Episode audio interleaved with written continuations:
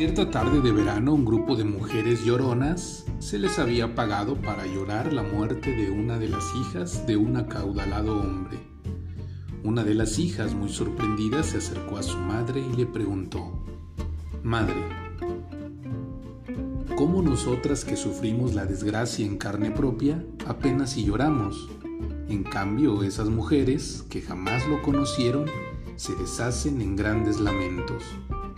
La madre contestó, No te extrañes, hija mía, esas mujeres no lloran lágrimas, sino dinero.